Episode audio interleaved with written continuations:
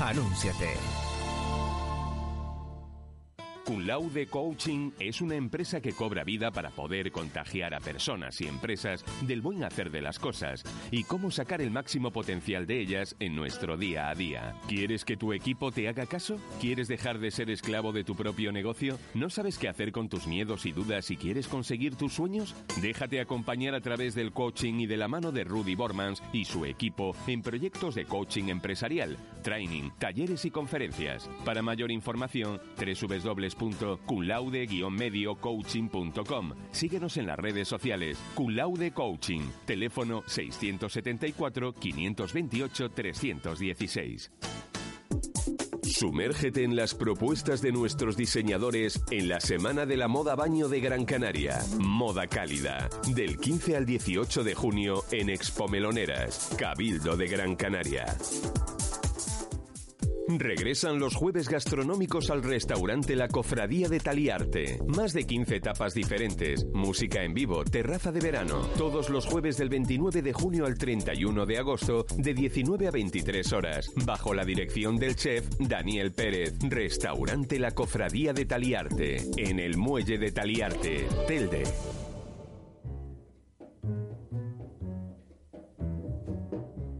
Grupo Inverlia. Construcción, mantenimiento y gestión de servicios. Teléfono 928 12 52 80.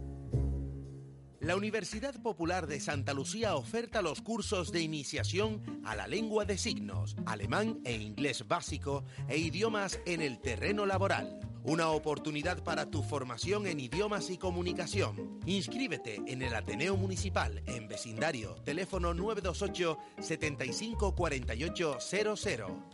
Ayuntamiento de Santa Lucía. Los meses de julio y agosto en las instalaciones deportivas del municipio de Santa Lucía, Campus Deportivo de Verano para niños y niñas de entre 5 y 12 años. Actividades acuáticas, deportes autóctonos, bailes, juegos polideportivos para pasar un verano en forma. Inscripciones en la piscina de la Avenida de la Unión en vecindario o al teléfono 928 79 43 80.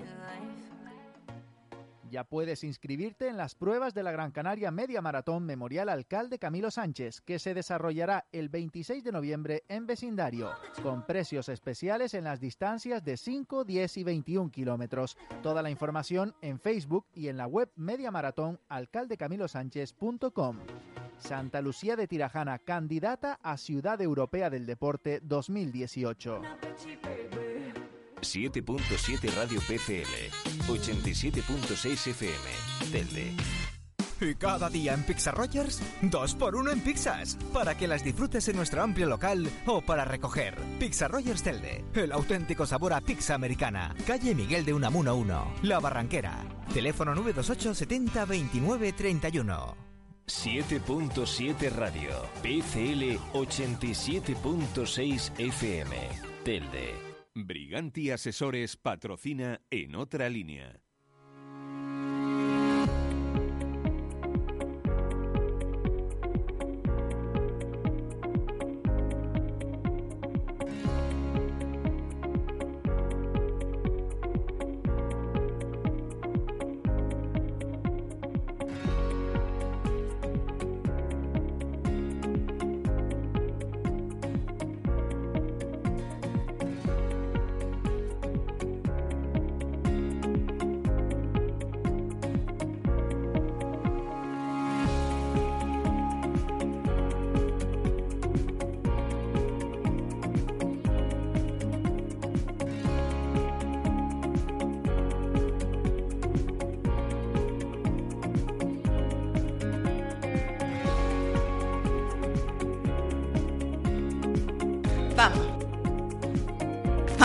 Vamos, sí, decía, vamos, vamos. ¿Qué tal? Muy buenas tardes. 22 de junio de 2017 comenzamos en otra línea una producción de Inverlia Comunicación y Medios para 7.7 Radio PSL en Telde. Es jueves y como es habitual, en este día de la semana tenemos nuestra tertulia política. Hoy con Onofre Jerez, asesor de Nueva Canarias. Hola Onofre, muy buenas tardes. Con Iván Sánchez, arquitecto y responsable de política municipal de Ciudadanos en Telde. Hola Iván. Hola, buenas tardes, Rocío. También tenemos a Soledad Hernández, concejala del PSOE en Telde. Hola Sole. Baja un poquito el micro. Ahora. Guadalupe Santana, concejala de Más por Telde. Hola Guadalupe, ¿qué tal? Muy buenas tardes. Muy buenas tardes. Y tenemos también a Pepe Suárez, concejal del Partido Popular en Telde. Hola Pepe, ¿qué tal? Muy buenas tardes. Hola, muy buenas tardes. Cordiales saludos. Bueno, pues comienzo la tertulia con el permiso de todos leyendo el texto que ya hemos publicado recientemente en la página en otralinea.com. El Palacio de la Cultura de Telde de un gran proyecto a un serio peligro. En 1997 el consistorio de Telde encargó la redacción del proyecto del Palacio de la Cultura y las Artes y en marzo de 2000 se iniciaban las obras. Según el primer proyecto se necesitaba una ficha financiera de 9 millones de euros para finalizarlo. La idea era un teatro de 1.600 con un escenario de estructura móvil de casi 700 metros cuadrados de superficie que supondría el mayor de Canarias y uno de los más grandes de Europa. Además, estaba previsto abrir a nivel de la plaza un centro cultural de 2.300 metros cuadrados con salas de exposiciones, bibliotecas y varias aulas. Desde 2009, por distintas cuestiones políticas las obras y, financieras, las obras quedaron paralizadas después de haber gastado 14 millones de euros y solo tener el esqueleto del palacio. Lo más preocupante es que se habla de necesitar 20 millones más para poder acabarlo. El Palacio de la Cultura y las Artes es un gran proyecto para un gran municipio como lo es Telde, que si se apuesta, creemos seriamente por terminarlo, va a dinamizar no solo la zona, sino que va a beneficiar también a toda Gran Canaria. Pero 20 años después solo es un foco de peligro, inseguridad y basura situado en el corazón de San Gregorio. Tal es el peligro que Gloria Cabrera, desde la Concejalía de Patrimonio, apuesta por tapiar toda la zona, o la Concejalía de Urbanismo, no lo tengo muy claro ahora. En 2015 se auguraba un empujón prometido por la actual alcaldesa, Carmen Hernández, y de momento, bueno, pues todo sigue igual, pero se habla de inyectar en esa llamada zona cero unos 3 millones de euros procedentes del Fondo de Desarrollo Canarias FEDECAN de los ejercicios 2018 y 2019, con la intención de que después una concesionaria se encargue de la explotación. La semana pasada charlamos con José Antonio Alonso, coordinador de Izquierda Unida en Telde, grupo político, eh, que no está de acuerdo en levantar una tapia por lo costoso y porque si más tarde se empieza a continuar las obras, sería un nuevo obstáculo y un nuevo gasto. Cree que es más sensato terminar la estructura del exterior para que deje de ser un peligro y evitar que sigan entrando personas pues que eso, que ponen en peligro sus vidas. Vamos a escuchar, si les parece, una parte de la intervención de Alonso en otra línea, que decía eh, esto. A raíz de la denuncia de Izquierda Unida de la peligrosidad, ya que los vecinos nos informaban de que se metían los jóvenes dentro, de que había personas pernoctando en el interior y de que era una zona fuera de control y hay un simple repalón, pues te puedes caer de unas alturas de unos 20 metros. O sea, para evitar una desgracia, pues se lo comunicamos al ayuntamiento tanto por escrito como por los medios de comunicación y a los dos días pues salió diciendo que iban a hacer un proyecto para tapiar eh, para tapiar la zona. Claro, si algún día se, se sigue con el proyecto, sería tirar eso para seguir con el proyecto. O sea, una locura detrás de otra. Lo normal es que se cierre el tapiado con el proyecto actual, se cierre el exterior y se mantenga hasta que haya dinero. La zona más importante de, de Telde, que, que en, en su entorno está toda la zona comercial abierta y, eh, los estacionamientos precisamente se hicieron ahí porque era la demanda principal de los comerciantes de la zona, que la necesidad de estacionamiento. Eh, el tema de los estacionamientos es algo que, aunque esté en tampoco eh, es tan descabellado terminar, primero porque lo demandan los comerciantes, lo demandan los vecinos, y segundo porque las empresas, por ejemplo Sagulpa, que es el homólogo de Fomentas en Las Palmas, tiene dos o tres estacionamientos y funcionan bastante bien.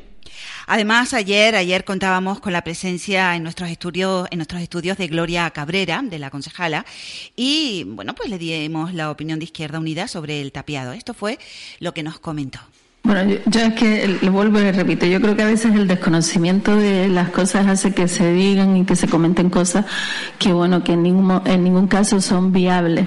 Hay cosas que, que son totalmente inviables porque eh, estamos hablando de que el Palacio de la Cultura y las Artes de Telde tiene una, una fachada y unas entradas que son costosísimas, que serían costosísimas en el, si, si no fuésemos a plantear eh, rehabilitar todo ese, toda esa parte de, de, fuera. Nosotros, no sé si usted sabe que desde el 1 de enero del 2017 los concejales y concejalas cargos públicos no solo tenemos responsabilidad patrimonial, sino también tenemos responsabilidad penal con todo lo que puede ocurrir en un espacio en el que nosotros hemos hecho dejación de nuestras funciones.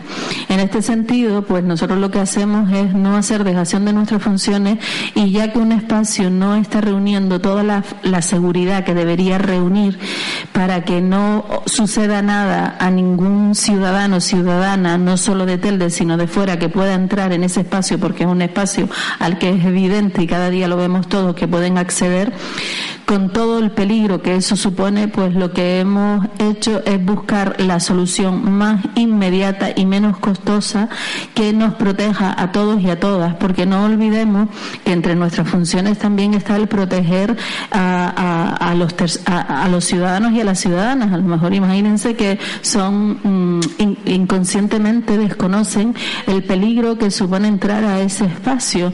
Pero y ¿cuánto, dinero supondría tapiar, tapiar toda esa obra tal y como lo, lo planteas tú ahora desde Patrimonio? Nosotros ya nos sentamos los jefes de servicio y técnicos de urbanismo y Patrimonio nos sentamos con el técnico que nos ha mandado el Gobierno de Canarias, porque usted que hemos hecho la petición a vicepresidencia del Gobierno de Canarias por la, por la inmediatez, por la necesidad que teníamos de que esto se hiciera lo antes posible. Y nos hemos sentado y yo le he pedido que en el plazo de dos semanas, a ser posible, que me entregue el proyecto para saber de qué estamos hablando para saber lo que tenemos que poner sobre la mesa cuando le hagamos el encargo a la empresa que debe ejecutar este esta esta obra. Entonces, cuando tengamos ese proyecto, pues sabremos de cuánto dinero estamos hablando, pero desde luego nada que ver, porque estuve viendo los planos con los técnicos, nada que ver el tapiar eh, las entradas que tiene con lo que está hablando Izquierda Unida. tapiar y destapiar, no nos olvidemos después si se siguen las obras, porque... Bueno, pues eran las intervenciones tanto de José Antonio Alonso, el coordinador de Izquierda Unida, como la respuesta de la concejala de Patrimonio y de Urbanismo en Telde, Gloria Cabrera. Eh, bueno, como arquitecto me gustaría que comenzaras, Iván, eh, de Ciudadanos, a dar tu, bueno, tu punto de vista de todo este proyecto que comenzó pues, por allá, por 1997 y que 14 millones de euros después está como está. Bueno, pocas veces tiene uno la oportunidad de, expresar eh, lo que siente en estas situaciones porque como profesional eh, la verdad es que todo, todo no la construcción, sino ya cómo se concebió el edificio y el resultado formal, eh, en fin, tiene muchas objeciones, ¿no?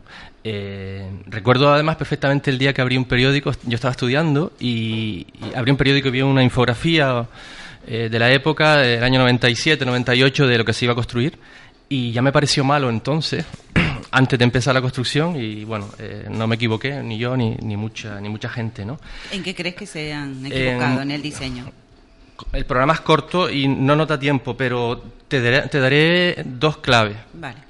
Eh, una, eh, y animo a todos los que nos están oyendo a que lo hagan, eh, busquen en Google Earth, en un programa de fotografía aérea, la forma del edificio. ¿no? Yo la he dibujado, pero como la radio tiene estas cosas, la forma del edificio vista desde el cielo es esta. ya de entrada, formalmente, si a uno, digamos, si está diseñando un edificio y de hacer una forma parecida a la que he dibujado, eh, bueno, algo, algo una, de una circunferencia, una circunferencia coronada, con, un, cuadrado, sí, que bueno, mm, si fuera una fábrica de roca, por ejemplo, de sanitarios estaría bien, pero es un auditorio. Eh, el otro problema que tiene el edificio es un problema de encaje, claro, en la ciudad, es decir, de ubicación. Em, el edificio está mal ubicado. si uno piensa que la que, que, Telde debería tener, porque esa era, digamos, la idea que tenían eh, los políticos en aquel momento, Telde debería tener un, un edificio que fuera, bueno, que fuera una atracción, que fuera una referencia a nivel insular, eh, lo primero que uno piensa es que tiene que estar bien ubicado, tiene que estar bien conexionado. Eh, y el ejemplo es sencillo, los centros comerciales no se ponen en, digamos, en, eh, en, los centros de las ciudades suelen, suelen funcionan mejor donde hay mejores accesos eh, y en este caso la Gran Canaria 1 es un ejemplo de ello, ¿no? Hombre, pero para dinamizar la ciudad. Claro, el problema es que creas una creas un problema dentro de la ciudad que la, que la ciudad, la trama urbana no es capaz de resolver.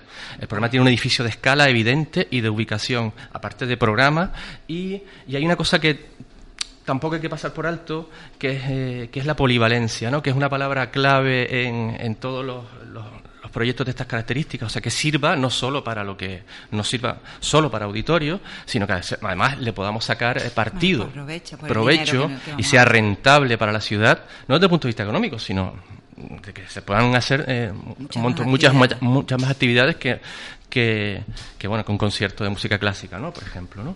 Y, en eso también el edificio falla, ¿no? Fíjate que, eh, y además eh, lo vemos claramente porque todavía está montado el escenario que está sobre el aparcamiento, el escenario en el lado norte, la propia grada del edificio podía haber resuelto además en el exterior un espacio eh, simplemente con su forma, para que debajo hacer conciertos libres, para hacer conciertos al aire libre y no tener que montar una grada o sea si uno ha tenido que si un ayuntamiento ha tenido que montar una grada es porque el edificio ya estaba mal, porque digamos que por su escala, por sus dimensiones, por el dinero que se ha invertido en él, debería haber también resuelto el problema urbano eh, o podía ser más aprovechable. Y, en eso está la polivalencia. La polivalencia que es una palabra clave en todos los concursos de arquitectura eh, y además eh, los concursos de arquitectura pública, porque claro, no, te, no te dicen nunca qué es lo que quiere decir. Entonces, dar con esa tecla, digamos, adecuada, a veces es lo que ha hecho ganar o perder concursos. ¿no?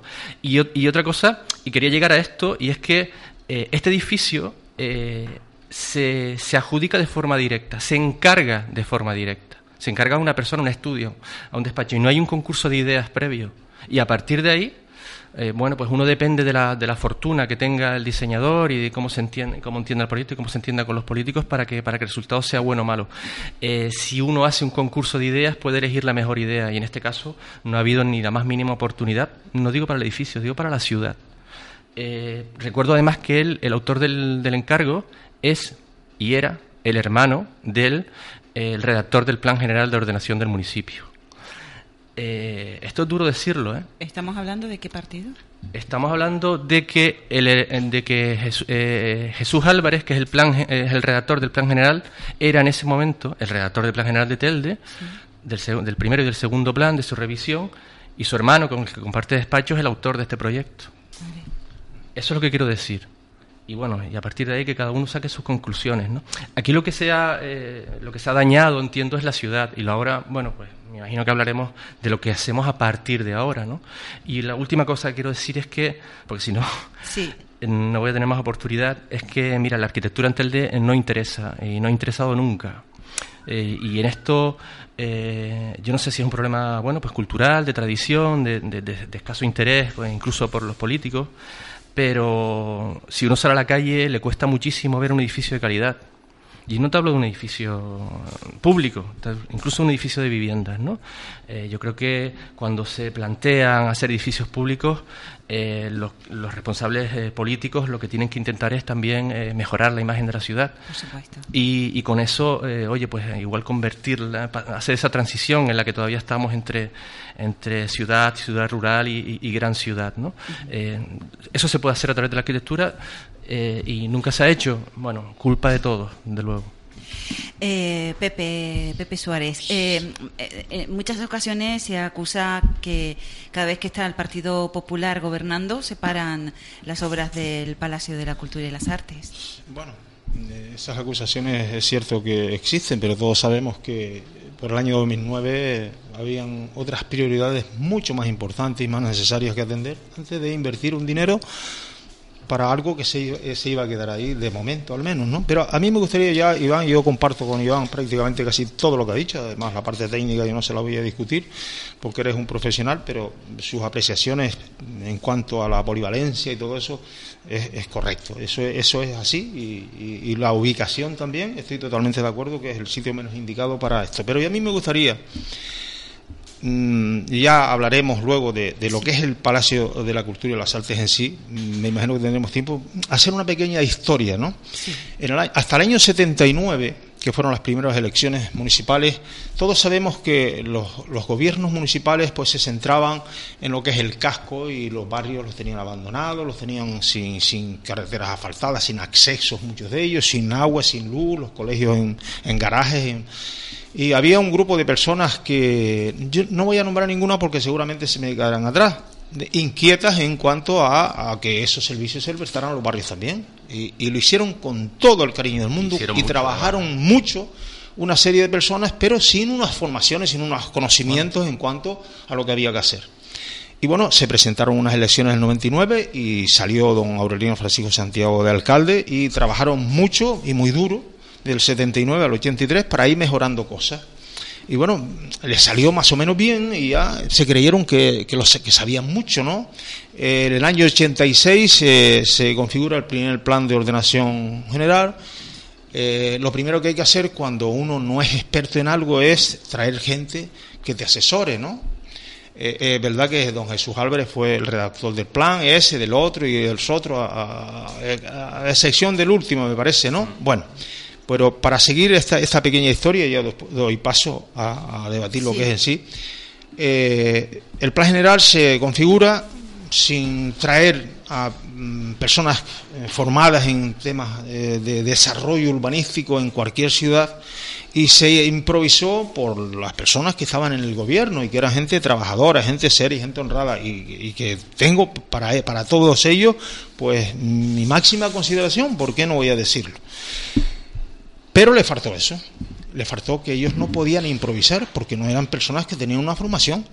Si todos vemos cómo se ha desarrollado, eh, se ha configurado el municipio de Telde urbanísticamente, pues señores, esto tenía que tener otra configuración que hubiesen traído personas que le asesoraran y que le formaran. Bueno, pues a partir de ahí, pues siguieron con esa, con esa sin, sin asesorarse, sin traer personas con, con conocimientos mm, bastante más superiores que lo que tenían, y llegaron hasta el momento en que dice, bueno, pues ahora vamos a construir un edificio singular, pues como dice Iván, aquí no se consultó con nadie, aquí se lo hicieron, se lo guisaron y se lo prepararon, y cuando presentan el proyecto, y este proyecto, si se hubiese hecho un estudio un poco pormenorizado, no había un arquitecto ni un ingeniero ni nadie que lo hubiese dicho eso se puede hacer allí o eso va a tener una rentabilidad o eso va a tener un uso que se pueda compensar lo que cuesta. Va a costar 9 millones. O eso, o eso también va a, a, por tierra todo el desarrollo de San Gregorio.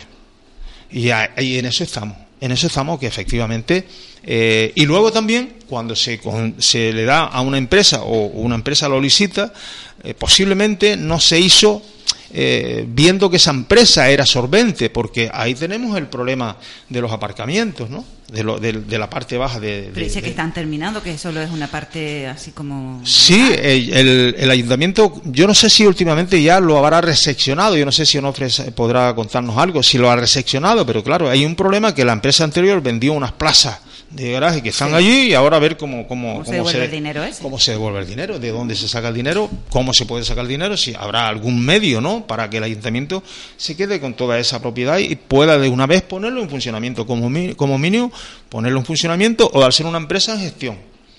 Y ahí ahora seguiremos, si, si les parece, para yo no ocupar y dejar también a las compañeras que participen y, al, y a Onofre, mm, seguiremos luego comentando el tema de lo que es en sí y lo que se podría hacer y lo que nosotros hemos pedido en muchas opiniones y lo que nos han dicho mm, expertos en ese tema. Eh, Guadalupe Santana eh, ha sido concejala de Cultura en este municipio. Acércate el micro que andan compartiendo, plan democrático. Eh, ¿Qué opinión te merece bueno, pues todo este asunto del Palacio de las Artes y la Cultura de Telde? En primer lugar, diría que, como relacionada con la cultura que estoy he estado hace muchos años, más quisiera yo que esta gran ciudad. Espérate que no se te escucha bien. espera un momento. A ver. Mm, a ver si está en, eh, está en off. No, a ver, espera un momento. Tampoco.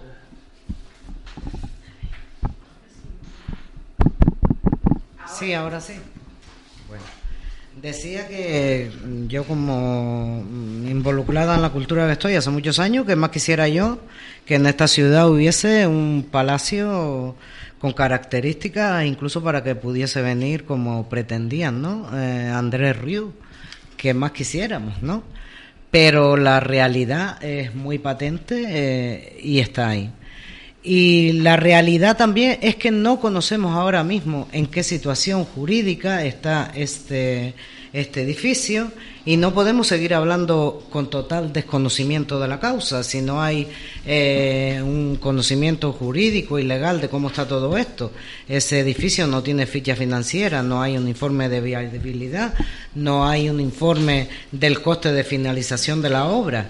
Eh, tampoco se sabe o o se ha propuesto si es una obra prioritaria en esta ciudad tal y como estamos o no, eso lo decide el gobernante que está, pero sí es verdad que lo que sí ha habido es una cultura de, de, si no del narcisismo, por lo menos del querer hacer más de lo que se puede con, con los medios que se tienen, porque todos los proyectos quedan muy bonitos en el papel, pero llevarlos a, a cabo cuesta lo que no está escrito y luego también es verdad. Sobre todo lo que no está escrito, porque escrito estaban nueve, llevan 14 y faltan 20. Y, y más que se gastarán porque a medida que pasan los años las estructuras se deterioran muchísimo. Iván puede corroborar lo que estoy diciendo. Es rarísimo que no tenga esa, esa estructura una aluminosidad y habría que pensar si tirarla o seguir y todas esas... Eh, hay muchos informes en esa estructura que,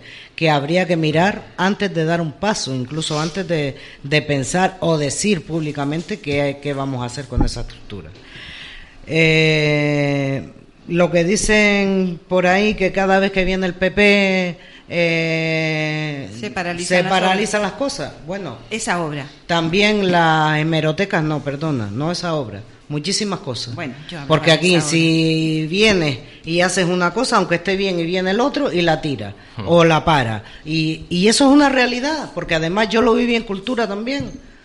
Y eso es, una realidad, aunque no lo quieran reconocer en ningún partido, ¿vale? Pero es una realidad que le cambian hasta los nombres a, la, a los eventos, porque no hay manera de que lo que está bien está bien, lo haga quien lo haga y eso es una cosa que yo, bajo mi punto de vista, debiesen respetar.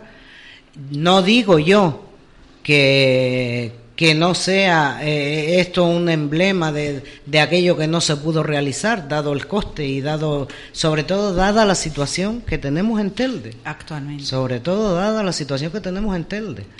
Pero eh, respecto a las palabras de la señora Cabrera, yo creo que tapiar no va a a evitar tampoco que la gente salte y asalte de nuevo ese palacio y ese palacio hay que protegerlo, pero hay que proteger también a las personas esas que están ahí de alguna manera porque mm, pueden incluso tener un accidente asaltando eso.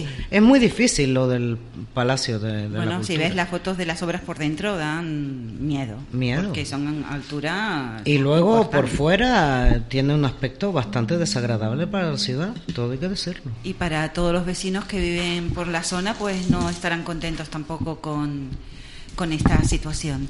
Soledad Hernández del PSOE. Bueno, eh, yo, yo creo que aquí se ha comentado todo un poco, ¿no? Desde la parte eh, del área del compañero de Ciudadanos como arquitecto, creo que yo coincidiría con él también en muchísimas cosas, ¿no? Pero yo haría una reflexión también. Yo le diría a Pepe, eh, igual se equivocó en las fechas. Creo que el primer parón que hizo el PP fue cuando entró a gobernar con Ciuca. creo que fue en el 2003, si yo no me equivoco, ¿no? Mm, sí, el proyecto se, empieza, bueno, arranca en el, en el 97, la primera piedra es en el 2000, y, pero hasta el 2002 creo que, que la primera fase por lo menos se, se ejecutó. Era una ficha financiera de 9.000 euros. 9, millones. perdón, de 9.000 euros, 9 millones, pero evidentemente eh, con las características y, la ambición que se tenía con ese edificio, estaba claro que era insuficiente. ¿no? A día de hoy vamos por 14, 14 millones. Em, hacen falta 20 más, pero yo creo que no vamos por 14, yo creo que hay una demanda por parte de una empresa que era la, que llevaba los cines, ¿no? que también está y hablamos de, 12, proyecto. de 12 millones que eso no se lleva a un acuerdo y que se van a salir de las arcas municipales. Entonces, si redondeamos números, podemos llegar casi a los 50 millones, ¿no? O sea, yo creo que una cantidad, pues, creo que eso con 40, ¿no? Sí, si sumamos 20 que hacen falta para acabar. Son 34. 14, 34 más 12. Mm. ¿no? Son 40 y, ¿no?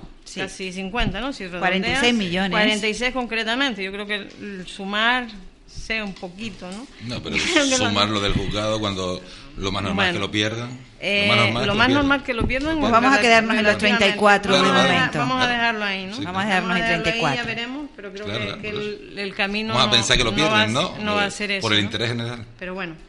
Eh, yo apuntaría que, que, bueno, hace, creo que fue en el 2005, cuando, el 2005, el 2003, cuando el PP se plantea eh, el cambiar el uso de ese edificio para, creo que era el primer... Las oficinas municipales creo que querían hacerlo creo que hubo, junto a un movimiento vecinal de vecinos, de ciudadanos de Telde. Bueno, la propuesta... Nunca, nunca, nunca, se hizo propuesta para cambiar... Bueno, eso... Pero hubo una recogida de firmas y todo, Pepe, para que se paralizara esa idea, ¿no? Creo que sí, además creo que fueron unas 15.000 firmas las que se recogieron para que eh, el uso originario que se le iba a dar a ese edificio no se alterara, ya fuera para oficinas o fuera para cualquier otro, ¿no? Porque se planteó, yo creo que, que he visto escrito hasta eh, que una parte fuera hasta un hotel o un centro comercial o, y cosas de esas, ¿no? Una lluvia de ideas, ¿no? que pedía Coalición Canaria también. Creo que además Coalición Canaria planteó el tema de hacer una lluvia de ideas, un concurso a nivel internacional y demás también, ¿no? Y un referéndum y todas esas cosas, ¿no? Yo creo que eh, todos los que estuvieron en ese momento en, política y, fueron responsables de, este ayuntamiento, pues bueno, eh, se iniciaban obras, se paraban, se volvían a parar, pues por cambios de criterios políticos, está claro. Pero yo, mi reflexión va en el sentido de qué piensan los ciudadanos de Telde ahora mismo porque en el 2005 plantearon que, el uso siguiera siendo el mismo, ¿no? Pero volverían a, a 12 años después. lo mismo 12 años después. Mm, yo sinceramente en la situación en la que está este municipio yo lo dudo mucho, porque hablamos eh, o hablan de una ficha financiera de 20 millones para poder finalizar ese proyecto. Mm, para darle el uso que inicial que se, se le pretendía dar. Y, yo apuntaría hasta y es el uso correcto el de ese edificio da pie a otros usos. Eh, es necesario en Telde Mm, o sea, hay tantas cosas que yo que yo me planteo, ya no como, como miembro del Partido Socialista, sino como ciudadana de este municipio, en la situación en la que estamos, que creo que es donde deberíamos hacer hincapié. Lo que se hizo, se hizo y ya está hecho. Evidentemente no se puede volver atrás, porque ya está, la historia está ahí. Pero seguir eh, contribuyendo y aumentando en sacos rotos pero en eh, Sole, entonces, ¿qué hacemos? ¿Tiramos la obra? ¿Qué hacemos? No lo, no lo sé, yo creo que. A Porque lo mejor, tirar toda esa mole también va a costar mucho dinero. Sí, pero a lo mejor es cuestión de, de sentar y formar una, una, una mesa con, con técnicos y con, y con participación ciudadana también, a ver qué se hace con, con ese edificio, si es viable una cosa o es viable la otra, si es viable el seguir el seguir impulsándola o no, o el dejarla ahí, ¿no? Pero yo no, no creo que, los ciudadanos optaran ahora mismo, ¿no? porque ahí se haga un desembolso de, de, 20 millones. ¿no? no creo que Estel esté en esa situación. Onofre. primeramente, mm, yo sin, sin informes técnicos que determinen la financiación que hay que colocar, no especularía. Primer punto. Segundo punto, sin actas que recojan eh, un desarrollo de, de de participación comunitaria tampoco opinaría. Por tanto, ni sabemos cuánto va a costar, ni sabemos qué opina la gente, y hasta que no lo sepamos, evidentemente no especularía sobre informaciones que no tenga detrás un informe técnico correspondiente. En este caso, bueno, entonces no, no, termino, termino, termino, termino enseguida. Si quieres, no hablo. Y si quieres, hablo un minuto. Si quieres, no, es que hablábamos de 34 millones, vamos a dejarlo en 23, que son los que, que si, No, no, si no, no, yo voy a hacer un pequeño relato. Vale, ah, vale. Sin esto yo no hablaría, no especularía. Primer punto. Segundo punto, a mí me parece, un, a mí particularmente, me parece un magnífico proyecto para Telde, me parecía un magnífico proyecto para Telde. Me parecía que generar un polo cultural ahí era Eh, evidentemente, porque tenía además mucha lectura. Eh, no se trataba de un centro comercial y equilibraba la política comercial que en se había desarrollado con centros comerciales sobre la periferia y un polo cultural en el centro que diera sentido también a la dinamización socioeconómica, pero además tenía que estar ubicado en ese, en ese sitio porque es un, es un polo cultural que, que su objetivo fundamental es el desarrollo de identidad, desarrollo de cohesión y desarrollo de pertenencia. Y eso lo consiguen los polos culturales, no es un simple centro comercial. Eh, por lo tanto, yo también estaba muy de acuerdo en que, de hecho, mm, se puede hacer ahí porque está hecho ahí y se ha hecho ahí. Otra cosa es que probablemente eh, se pudo haber hecho mejor. Yo suelo recordar que hasta la propia Torre Eiffel eh, nunca mantuvo el 100%, todo lo contrario, el 60% de la población de París estaba en contra de la Torre Eiffel y al final se quedó la Torre Eiffel en París. Pongo un ejemplo estúpido que ha pasado también con muchos eh, edificios emblemáticos de las distintas ciudades europeas. no quiero irme a, París para salir de aquí, sino simplemente a nivel anecdotario. Con respecto a la polivalencia, eh, señores, eh, hay infraestructuras deportivas, o infraestructuras, perdón, bueno, en este caso la deportiva, es donde se buscan las polivalencias, pero hay infraestructuras que son eh, digamos, eh, imposible de tener polivalencia porque tienen un, fin concreto y, y, no se puede utilizar para 25 cosas. O desarrollamos un polo cultural o hacemos otra cosa y lo que se pretendiera era desarrollar un polo cultural. Por lo tanto, esa eh, infraestructura mm, es incapaz de tener polivalencia al uso de lo que se considera como polivalencia. con respecto a el futuro de esta posibilidad de este edificio, Hombre, eh, lo que la consejera Gloria Cabrera coloca sobre la mesa es una tapia para poder eh, eh, sortear un problema de, una desgracia a corto plazo. Me parece correcto porque además el tener que avanzar en el, edificio habrá que pensarlo muy bien y además los costes son superiores con respecto a los pequeños, digamos, mm, informaciones que no informes que estamos teniendo. De hecho, un muro alrededor vale muchísimo más barato que desarrollar eh, toda la primera planta. Eh, y por último, el futuro. El futuro, yo hablando con algunos técnicos, y ya me han comentado algunos técnicos de fuera del municipio, gente que trabaja en, grandes autopistas, la autopista de la aldea, por ejemplo, en los soterramientos de Mogán, me han dicho, ustedes el futuro que lo tienen, lo tienen en el soterramiento de la Gran Canaria 1 eh, de, la, de la Rambla. Eh, Gran, eh, no, Gran Canaria 1 es la que pasa por ahí, para Pepe. No, Gran Canaria 1 es la sí, avenida. la avenida del Cabildo. Soterren en la avenida del Cabildo es hacer un proyecto mayor. Soterren en la avenida del Cabildo, ganan por encima y hacen el polo cultural encima del soterramiento. Y ese sería el futuro para Telde. Cosa que no es descabellada. Ya Las Palmas están pensando en soterrar toda la avenida marítima de Las Palmas. Entonces, Telde tiene que pensar un poquito en grande si quiere, si quiere caminar hacia el futuro eh, eh, mm, fue como me decían, eh, si empiezan a pensar en corto, al final el edificio se va a venir abajo, o lo van a tener que tirar abajo, o van a buscar una polivalencia que eso no ya, tal como está desarrollado, no la acepta, no la acepta, pues, está hecho de tal forma, el edificio está hecho de tal forma que allí no se puede hacer un, pues, partido de fútbol, no, es difícil, lo tiene muy difícil hacer polivalencia. Y el futuro pasa por soterrar, soterran, soterran, el valor del soterramiento de eso puede estar en torno a los 22, 24 millones de euros, es verdad que en un momento determinado son eh, obras de carácter especial, son obras donde tienen que entrar, entrar el Estado, son obras donde tiene que entrar la comunidad autónoma y son obras complejas que donde la financiación habrá que buscarla afuera y donde el trabajo es arduo, pero es que para estructurar un futuro no es lo mismo que hacer una cancha polideportiva. Que usted hace una cancha polideportiva, pues con 120.000, con 150.000, esto es un planteamiento que además, los chicos de política saben algo, tiene que ser eh, casi una declaración institucional de todas las fuerzas políticas que en un momento determinado eh, agarren el toro por los cuernos y digan vamos a tirar para adelante, vamos a hacer este proyecto, los aparcamientos quedan por debajo conectados al soterramiento y la parte de arriba se queda diáfana y además matan el CO2 de la ciudad eh, porque el tráfico que viene de medianías pasa directamente para las medianías y además ustedes desarrollan el polo cultural. Bueno, esa es una opción. ¿Y ese soterramiento estaba en el primer plan? O no, no, no, no. Estamos, yo hablé de futuro, dije futuro. El futuro puede caminar por aquí. Y debería, pero claro, esto es arduo, debe contar con todas las fuerzas políticas, debe contar también con una participación ciudadana detrás, todos a una, y pelear por esta situación.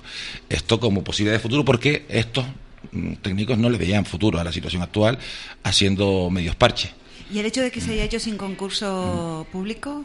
No, el, curso, el concurso de diseño de aquella época, bueno, es que en aquella época, bueno, yo no voy a disculpar, además ni siquiera estaba yo por aquí, por decir algo, ¿no? Eh, estudiaba en Madrid, bueno, ya yo había terminado, pero estaba trabajando en Madrid. Eh, eh, aquí muchas cosas se han hecho de la forma que se han hecho.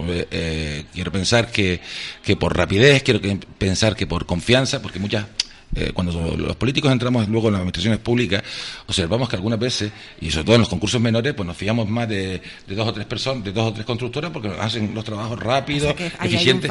sí, no, no, no, yo no, no voy a disculpar esa situación, eh, cuidado, en absoluto. Y además, yo si por algo me caracterizo es porque para cualquier cosa, para cualquier cosa considero que, que hay que cumplir rigurosamente la ley de contratos. ¿eh?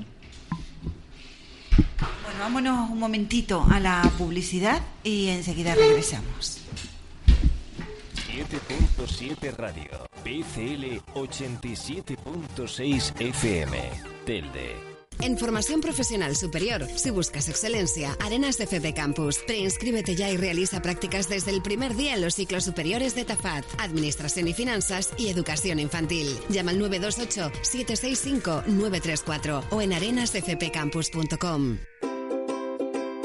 ¿Pensando en hacer una reforma en casa este verano? Pues en Ferretería San Gregorio encontrarás todo lo necesario para llevarla a cabo y con los mejores materiales y herramientas. Contamos con todo tipo de artículos de ferretería, maquinaria, jardinería, electricidad, fontanería y mucho más. Ferretería San Gregorio, más de 50 años avalan nuestra profesionalidad, calidad y garantía. Visítanos en la calle Costa Rica número 27, teléfono 928 69 0424. Ferretería San Gregorio. Contamos con reparto a domicilio.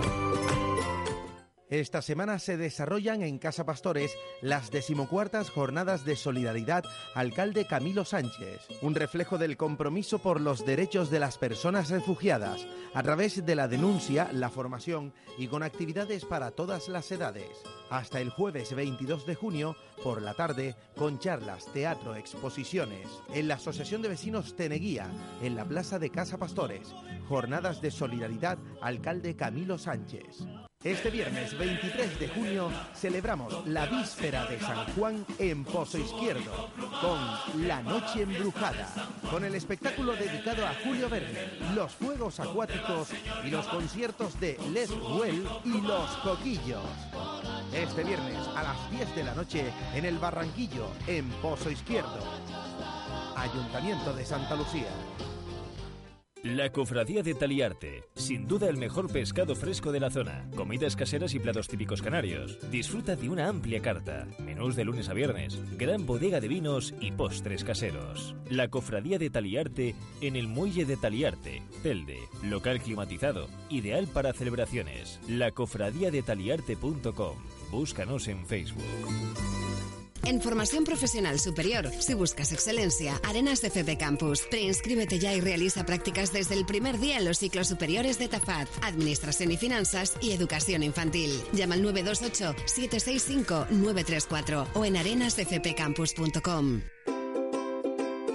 ¿Pensando en hacer una reforma en casa este verano? Pues en Ferretería San Gregorio encontrarás todo lo necesario para llevarla a cabo y con los mejores materiales y herramientas. Contamos con todo tipo de artículos de ferretería, maquinaria, jardinería, electricidad, fontanería y mucho más. Ferretería San Gregorio, más de 50 años avalan nuestra profesionalidad, calidad y garantía. Visítanos en la calle Costa Rica número 27, teléfono 928 69 0424. Ferretería San Gregorio. Contamos con reparto a domicilio. Esta semana se desarrollan en Casa Pastores las decimocuartas jornadas de solidaridad Alcalde Camilo Sánchez, un reflejo del compromiso por los derechos de las personas refugiadas, a través de la denuncia, la formación y con actividades para todas las edades. Hasta el jueves 22 de junio, por la tarde, con charlas, teatro, exposiciones, en la Asociación de Vecinos Teneguía, en la Plaza de Casa Pastores. Jornadas de solidaridad Alcalde Camilo Sánchez. 7.7 Radio, PCL 87.6 FM, Telde. Briganti Asesores patrocina en otra línea. La una y 41 minutos de la tarde en Canarias seguimos con nuestra tertulia política en otra línea en esta producción de Inverlia, Comunicación y Medios para 7.7 Radio PSL en Tel de hoy, con Pepe Suárez, concejal del Partido Popular, Guadalupe Santana, concejala además por Telde, Soledad Hernández, concejala del PSOE, Iván Sánchez, arquitecto y responsable de política municipal de Ciudadanos en Telde, y Onofre Jerez, asesor de Nueva Canarias. Pepe, por todo lo que han hablado del Partido Popular, te toca. Quiero, sí, quiero... Eh, aclarar un par de cuestiones que se han, eh, se han dicho y no, no, son exactas. ¿no? Es cierto, es verdad, que el Partido Popular en su campaña electoral en el 2003 dijo que dinero municipal no se iba a invertir en el Palacio de la Cultura y las Artes. Se lo dijimos a todos los ciudadanos. Los que lo votaron sabían porque se lo habíamos dicho. Si venía dinero de fuera, pues habría que aprovecharlo. Y efectivamente ya se había gestionado del gobierno anterior y vino un millón de euros de fondos europeos y el ayuntamiento tuvo que poner, pagar el 10%. Entonces, desde el ayuntamiento se, se, invirtió un millón cien mil euros del 2003 al 2007. Se invirtió un millón. Es, es para, para, dejar eso, eso simplemente claro. Fue así. Pero nosotros, ciertamente, dijimos que nosotros del ayuntamiento no íbamos a invertir dinero porque consideramos que era un saco sin fondo bueno, cada, partido pues decide lo que quiera hacer, ¿no? Y después también es cierto lo que dice eh, lo que dice Onofre con respecto a las ramblas de la Avenida del Cabildo. En el año 99 esas ramblas estuvieron dos meses, en dos meses prácticamente se hizo, se trabajaban las 24 horas del día, porque claro, venían las elecciones y había que tenerlas abiertas para las elecciones. Una semana antes o cuatro días antes de las elecciones se abrieron esas ramblas. Y nosotros desde el Partido Popular le pusimos una moción, lo, discutimos en pleno, que por qué se iba a hacer eso sin aprovechar lo, que está diciendo Nofre, soterrar, soterrar o, hacer mm, eh, plazas de aparcamiento, que nosotros incluso mm, pedimos un estudio a un ingeniero que nos hizo eh, gratuito, y caben 1.700 plazas de, eh, de, aparcamiento bajo las ramblas desde la, desde la rotonda ahora a la de Pinocho, 1.700 plazas. Tampoco se hizo, porque había que hacer las ramblas para... Rapidito. Claro, rapidito, venían las elecciones. Y yo no digo que eso no lo haga Todos. lo hacen casi todo el mundo, ¿no? Todos. Casi todo el mundo. Bueno, y comentar un poco con respecto a lo que es el palacio en sí, como está ahora. Nosotros hace un par de años, yo no sé si Iván fue, nosotros eh, pedimos un, un concurso de ideas que a ver lo que se podía hacer con ese edificio. Y vinieron cinco o seis arquitectos, eh, ingenieros, y tuvimos una charla en nuestra sede política del Partido Popular. Y en el noventa y tanto por ciento de los casos, lo que nos lo decían que eso había que tirarlo. Sí. Sí, que eso no tiene solución. Incluso hicieron una, una valoración un poco aproximativa ¿De cuánto costaría? tirarlo. 6 millones de euros cuesta tirarlo. Porque el problema no es solamente hacerlo, invertir, no sé cuánto, como muy bien de Sonofre, no tenemos las cantidades, hablamos un poco así por encima, ¿no? No tenemos las cantidades, no estamos hablando de 24, a lo mejor son, son 40 millones de euros, sabemos lo que pasa con estas, con estas obras, ¿no? Entonces, el tema estaba en mm, que eh, el problema está no solamente en hacerlo, sino mantenerlo. Mantenerlo parece que cuesta más de un millón de pesetas diario, el mantener ese edificio el mantenerlo. ¿eh? Más de 300 millones de, Estoy hablando de pesetas, todavía yo me sí, un poco con las pesetas. Con Bueno, el mantener ese edificio. Y ese, e, ese edificio no puede tener... Un millón de pesetas estamos hablando de 6.000 euros, diarios. Diario, el mantenerlo. Eh, y claro, ese edificio no puede tener... ¿cuántos, ¿Cuántos eventos se pueden celebrar en ese edificio durante el año? Muy pocos, ¿no? Si no es polivalente, como muy bien se Sonofre, que efectivamente ahora ya no se puede hacer polivalente, ahora ya no se puede hacer, ahora es para lo que es. Por lo tanto, mm, hay que eh, tener las cosas muy claras, llegar a un consenso y un acuerdo, y como, como, como bien se ha dicho aquí, que haya participación de los ciudadanos y se, y se les explique y que los ciudadanos al final decidan qué se hace con eso, qué vamos a hacer con ese edificio porque habrá que tomar una decisión y no tenerlo ahí parado y gastando dinero como se está gastando dinero el gobierno anterior que hizo que cerró arriba que además eh, estaba más o menos en la parte alta se tapó un poco porque aquello parecía algo rarísimo ¿no? sí. Eh, y ahora se va a gastar más dinero y se va a seguir gastando más dinero ¿qué hacemos con ese edificio? yo no soy experto ni quiero decir que eso se tire ni que no se tire Yo lo que, lo que sí Pero quiero por la labor, ¿no? es que se llegue a un acuerdo. Que se llegue a un acuerdo entre todos y hay que tirarlo, pues se tira. Eh, Sole, querías intervenir ahora. Eh, yo le diría al compañero Nofre eh, que, bueno, cuando... ¿Sí? ¿Se me oye ahora? Sí, pero dirígete al micro, ¿vale? Porque Ah, si vale, no se vale, te oye vale. bajito. Venga. Vale. que eh, cuando uno eh, maneja información, maneja la información de los medios, porque no ha estado en el gobierno y no ha tenido acceso a esa información directa, y que además han sido miembros de su partido los que hablaban de 20 millones para finalizar la obra de ese, proyecto, que evidentemente no hay ficha financiera, pero bueno, él también hacía mención ahora mismo de la Gran Canaria 1 y el soterramiento y que un coste de unos 22 millones, creo que hay ficha financiera, ¿no? Porque si das esos datos, me supongo que sí la hay, ¿no? Sí, ¿verdad? Bueno, me supongo que sí. Para otro no la hay. Para otro no la hay. No, yo conozco. el cálculo- hicieron yo el no- cálculo sobre yo no conozco lo que la estaban haciendo. Ni se ha publicado en los medios, ni la, la acabas de dar tú, la Sí, primicia, sí. ¿no? Pero bueno. Sí, porque la- reunión fue que- conmigo. Parece ser que sí, que, que hay ficha financiera, por lo que tú, que yo desconozco por completo y sinceramente dudo mucho que eso sea así, ¿no? Pero además yo apunto a lo que a lo que dice un poco también Pepe Suárez, ¿no? El mantenimiento de ese edificio, pero yo voy más allá. Hablamos también de que Nueva Canaria se comprometió en su en su campaña electoral a que ese, ese edificio se finalizara. Sí, pero además tengo por aquí eh, de un medio unas declaraciones de, de Román Rodríguez, sí, perdone, pero sí, pero uno de los compromisos, entre otros, ¿no? También los trajo aquí Alonso, trajo Entre el otros- trocito del otros, sí, pero ah, te lo enseño donde se decía. mancha si quieres, porque está, o sea, está, además lo traje a conciencia, ¿no? Y si quieres lo lees, si no que lo lea la compañera, que está hasta en verde, ¿no? Bueno, ese era uno de, que lo lea, uno que lo- que lea lo dice Román, lo que digo Román. Dice lo que, lo que está subrayado en verde, la gestión del gobierno de Nueva Canarias SN, que surgirá tras el 22 de mayo, fundamentará su gestión en 20 objetivos recogidos en cuatro ejes.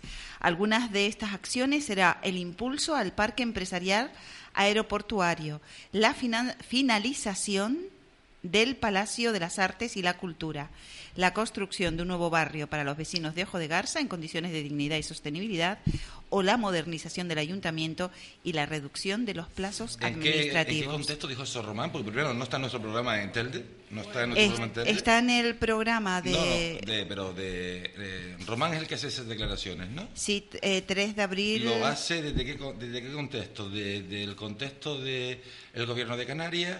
Porque Pues, eh, el sí, titular es Nueva Canarias SN en Telde redoblará los esfuerzos para lograr mayoría pero- absoluta.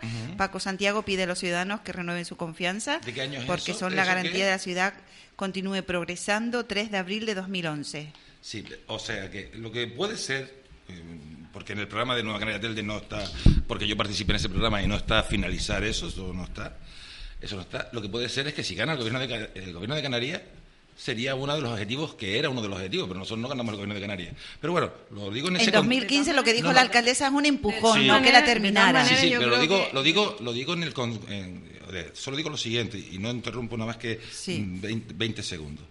Nosotros no lo tenemos en el programa para el, para el, para el ayuntamiento de Telde. Sí que es verdad que siempre dentro del partido, eso lo sé, que si hubiésemos tenido posibilidad en el gobierno de Canarias, nosotros terminábamos ese centro. Eso sí que lo tenemos. Y probablemente Román, no sé cómo habrá hecho las declaraciones, que están recogidas ahí, lo que si nosotros llegamos a tener participación en el gobierno de Canarias, una de las tomas de decisión era terminar ese edificio. Bueno, está claro que las declaraciones están ahí, yo no me las invento, igual que no me inventé lo de los 20 millones y demás, independientemente de que haya o no haya ficha financiera, ¿no? Eh, pero es que además eh, yo he oído y he visto, escrito, ¿no? Eh, declaraciones de Carmen Hernández en esa misma línea también, sí, Terminar pero imposible. sí, sí, no es imposible, es así, es cierto, ¿no? Y creo que además la compañera Rossi lo acaba de comentar. Hay declaraciones de Carmen Hernández en ese sentido.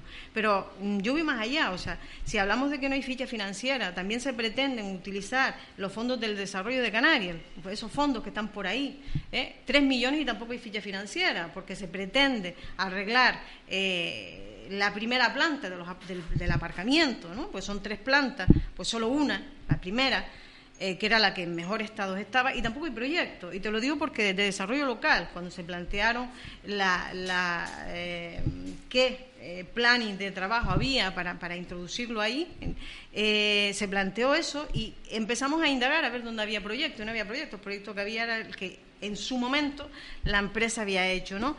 Y se presentó y se está apostando por eso. Y te puedo asegurar que ni hay proyecto, ni hay ficha financiera, ni hay absolutamente nada, con lo cual, porque hablamos de 3 millones, podríamos estar hablando a lo mejor de muchas más cantidades, ¿no? Pero además hablamos, hablamos 2018, 2019, cuando eh, para que todo eso que se plantea eh, se pueda desarrollar, el municipio tiene que hacer una aportación económica que posiblemente, posiblemente no tenga capacidad para hacerla tal y como está la situación económica en Telde y con el plan de ajuste, que no creo que vayamos a mejor, desgraciadamente, desgraciadamente. Entonces, si hablamos de todas esas cosas, Onofre, ¿no? Porque a lo mejor tienes la costumbre de, un poco poner en tela de juicio todo aquello, todas aquellas aportaciones que hacen los que están sentados en esta mesa. Cuando evidente, sí, bueno, bueno, sí, sí, sí, sí tienen ciertas costumbres, ¿no? Perdona, pero sí. y, perdóname, déjame que acabe. Sí, pero bueno, pero no aludas a mis, no aludas a mis costumbres, alude a los argumentos. ¿no? pero alude a los argumentos, no aludes a la persona. que yo nunca aludo a si te pones bien el pelo, no te lo pones bien. Vamos a ver, sí, por eso, alude a los argumentos. No, aludes a lo que... No, alude a los argumentos. Vamos a darlo ahí Vamos a dejarlo ahí de ese tamaño porque yo no te he interrumpido, creo, ¿no? Cuando, cuando has intervenido y tú lo has hecho como en tres o cuatro ocasiones ya, pero bueno. Eh, creo que no es cuestión de desacreditar, yo creo que cada uno tiene la información que tiene y maneja la información que maneja, pero eso no quiere decir que no sea cierta, porque yo me supongo, yo supongo, ¿no?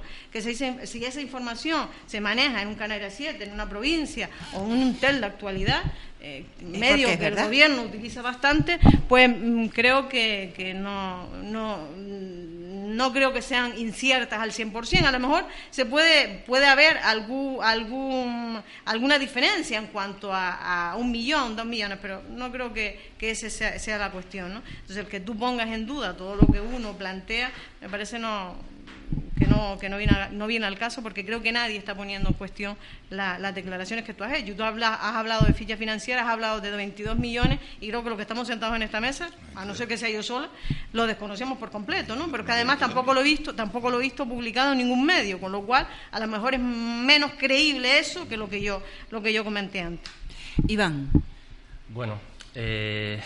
Onofre insiste en que la situación es buena, tú dices que no. Bueno, eh, yo, yo, creo que lo, que tiene Onofre... es que querías, eh, eh sí, que lo dijiste, además lo, mira, tenemos grabado, ¿eh? No, no, parece que no. Yo, no dije que la... yo, hablé de participación de un proyecto de, de, una... Y que la situación tenía que ser allí porque allí querían hacer el núcleo no, no, de ah, que la situación de la ubicación... De, la ubicación, sí, ah, discúlpame. ah, la situación económica no. Ah, la ubicación, la ubicación. La situación del, del hecho está bastante... bastante me expresé mal, sí. Mira, eh, cosas que pasan en Telde cuando uno le encarga cosas, ¿no? A propósito de lo que decía Onofre antes, bueno, uno llega al gobierno, digamos, tiene un cargo público y, bueno, tira de la gente que conoce, la gente que, le da confianza o las empresas, ¿no? Cosas que pasan cuando un político hace eso. El Teatro Juan Ramón Jiménez, eh, cuando se inauguró, eh, tenía fíjate, si todos hemos ido allí, tenía un foso para la orquesta y vestuarios para la diva. Así, con esas palabras le explicó el autor del proyecto a, un técnico de SICA, de, de, del Centro de Iniciativas Culturales de, la Caja de Canarias, que es una persona que sabe muchísimo, se llama Hamid, con la que además tuve la, fortuna de trabajar eh, un cierto tiempo. Y, en esos términos eh, había estaba diseñado el Juan Ramón Jiménez, ¿no? como si allí se pudiera representar ópera, un espacio que no tiene ni capacidad ni para doblar escenarios. ¿no? Eso es lo que ocurre cuando uno encarga las cosas de forma digital sin, a dedo. A dedo, ¿no? Sin, ninguna, sin ningún criterio, ¿no? Y claro, pues te hace un edificio en el que, digamos, el foso para, la orquesta medía dos por dos, que al final fue un espacio que se llama corbata, un escenario se tuvo que rellenar para que el espacio ganase un poquito de profundidad. Ese, ese tipo de cosas suceden cuando, eh, digamos, uno va por libre, ¿no? Eh, respecto a la polivalencia del edificio, me sorprende que Onofre eh, bueno, pues ponga sobre la mesa ese argumento porque además es una persona que ha viajado mucho y que, y que seguramente ha estado, ha, estado en edificios culturales. Yo cuando hablo de polivalencia hablo de polivalencia cultural, o sea, que, que el edificio sea capaz de tener contenidos ¿eh? dentro del ámbito de lo cultural que de los que uno puede tirar provecho, de los que uno puede sacar provecho, ¿no? Museos, tenemos la Universidad de Las Palmas, tenemos tenemos en fin eh, una escuela de música, tenemos una cantidad de, actividades que pueden ser perfectamente compatibles con un escenario de este tipo, con un edificio de este tipo, y a eso es a lo que me refiero. Claro, Onofre intenta, eh, porque es una persona que trabaja mucho y no deja de trabajar incluso cuando viene a las tertulias, ¿no? porque él está trabajando, hay que entenderlo, ¿no? Eh, es decir, cuando Lo digo por, lo que acabamos de vivir, ¿no? Una persona que está trabajando. Y, yo creo que insistir en los errores eh, eh, oye, pues, pues es un error todavía mayor, ¿no? Yo creo que, que, mientras este edificio sea entendido como una herida abierta en los partidos políticos, no en el municipio, sino en los partidos políticos, no tendremos solución. Mientras la solución, la, hipotética solución que tenga este edificio sea entendida por un partido político como una derrota, no habrá solución. Lo que se nos plantea ahora es una huida hacia adelante, es decir, soterrar la avenida, gastar más dinero en digamos, en, que el, edificio tenga un espacio que en el que respire y pueda resolver los problemas, los problemas que tiene. Es, un edificio que está encorsetado, que no, digamos, que no está concebido para el sitio en el que está. Con lo cual, más inversión. Y eso nos lleva, bueno, pues a lo mejor conseguimos el espacio adecuado que no teníamos en un principio, pero evidentemente hay que terminarlo y como dice Pepe Suárez, hay que mantenerlo. Y eso tiene un coste de, y tiene un coste. Desde nuestra opinión, eh, en Ciudadanos en Telde, no, no como profesional, como, como, como, ciudadano de este municipio.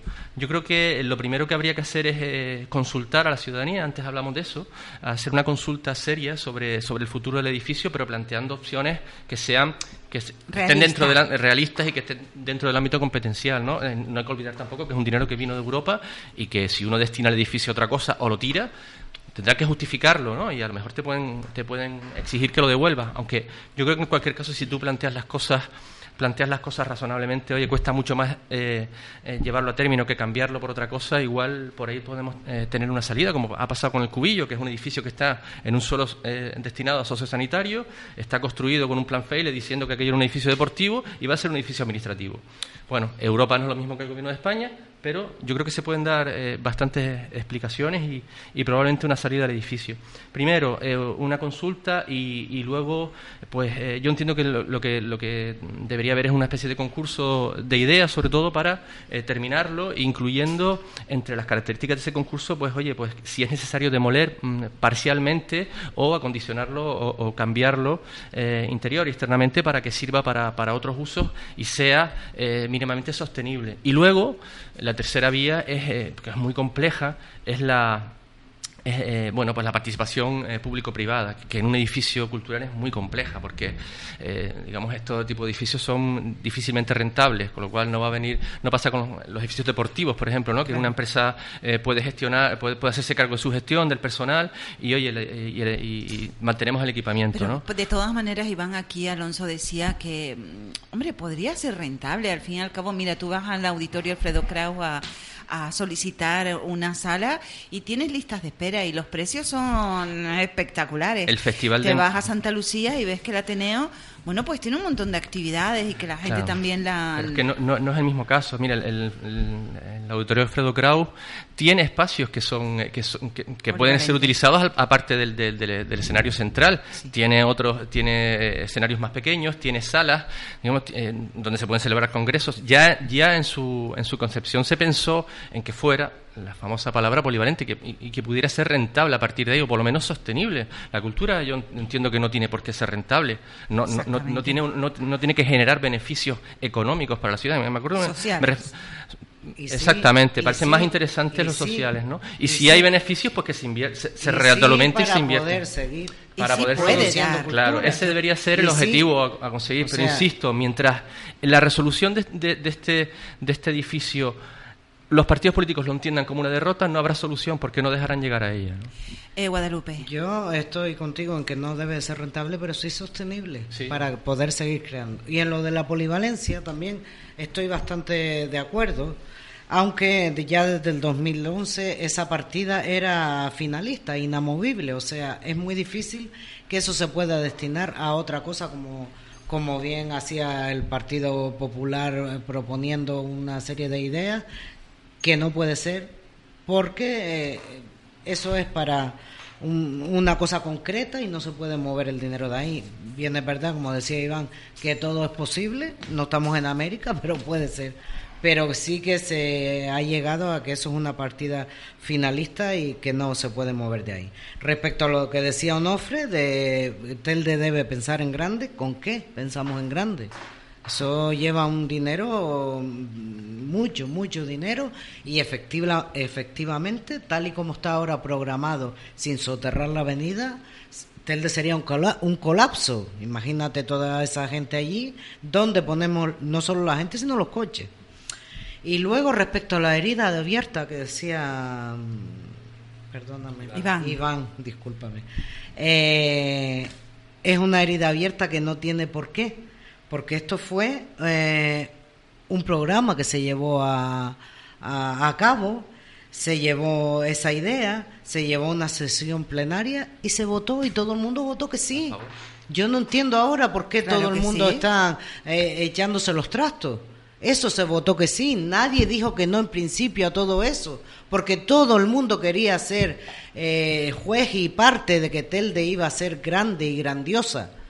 Entonces, señores, pues tenemos que... nosotros no estábamos allí cuando eso, pero entiendo que eso era un proyecto bueno en su momento yo no sé si en ese momento no tenían todo el dinero para terminarlo, pero bueno, en ese momento quien estaba en la oposición... ¿En el tamaño también estás de acuerdo? Tenía que... ¿En el tamaño? El tamaño no importa. perdona, yo no soy de esa opinión. Porque el tamaño importa y mucho, y sobre todo la estructura que tiene. Estamos hablando del teatro. Sí, sí. Eh, te digo, el tamaño importa mucho, sobre todo dado como está presentado como bien dicen, en el centro neurálgico de Telde, que eso será un caos si eh, hay 160 mil personas que querían poner ahí. No, no, 1600. 1600. Fatal con los números. Sí, 160.000 son los que votaron en la encuesta del eh, 1600. Pero hay muchísimos coches, o sea, aquí no tan solo hay, aquello, sino también todo lo alrededor. Aquí Biblioteca. hay una, imagínate, hay una feria de San Gregorio de San Juan y se forma un caos terrible, ¿cómo sería eso, no?